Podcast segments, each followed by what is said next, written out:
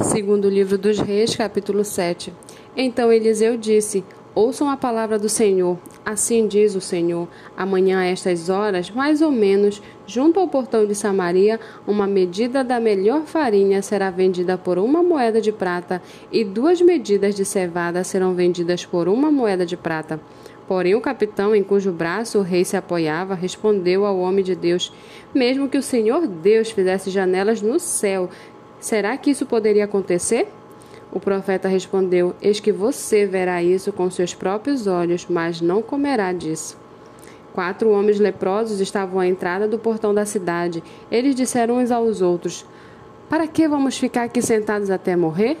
Se decidirmos entrar na cidade, há fome na cidade e morreremos lá. Se ficarmos sentados aqui, também morreremos.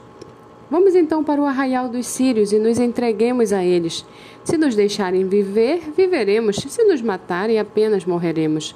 Ao anoitecer, eles se levantaram para ir até o arraial dos sírios. Quando chegaram às imediações do arraial, eis que lá não havia ninguém porque o Senhor tinha feito com que no arraial dos sírios se ouvisse um ruído de carros de guerra e de cavalos e o ruído de um grande exército, de maneira que disseram uns aos outros: Eis que o rei de Israel contratou os reis dos heteus e os reis dos egípcios para virem contra nós. Por isso, ao anoitecer, eles se levantaram e fugiram, abandonando as suas tendas, os seus cavalos, os seus jumentos e deixando o arraial como estava.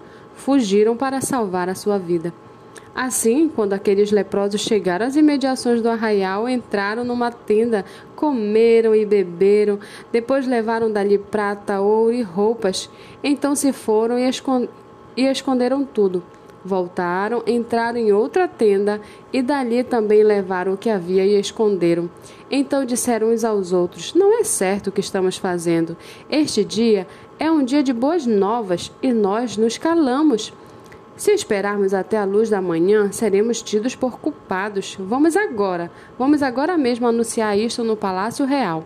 Assim, eles foram e gritaram para os porteiros da cidade, anunciando o seguinte: Fomos ao arraial dos sírios e lá não vimos nem ouvimos ninguém.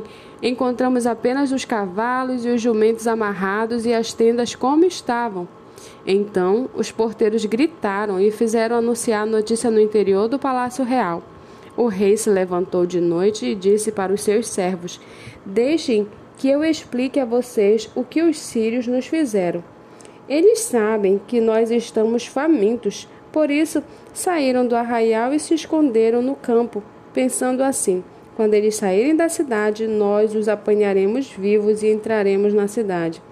Então um dos servos do rei tomou a palavra e disse: Vamos enviar alguns homens com cinco dos cavalos que ainda restam na cidade e ver o que acontece.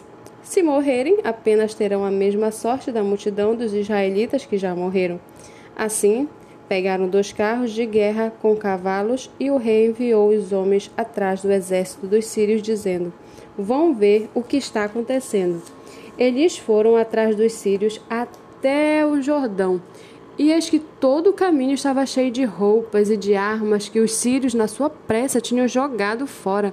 Os mensageiros voltaram e anunciaram isto ao rei. Então o povo saiu e saqueou o arraial dos sírios, e assim uma medida da melhor farinha era vendida por uma moeda de prata, e duas medidas de cevada por uma moeda de prata, segundo a palavra do Senhor.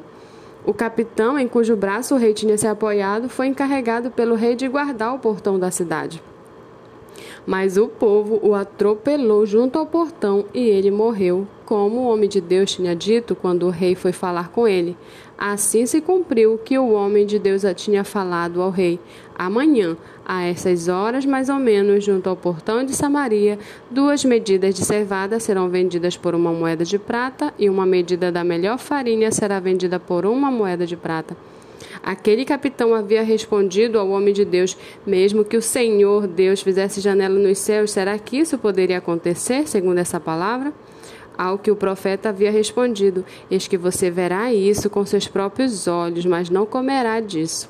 E assim aconteceu com ele, porque o povo o atropelou junto ao portão e ele morreu.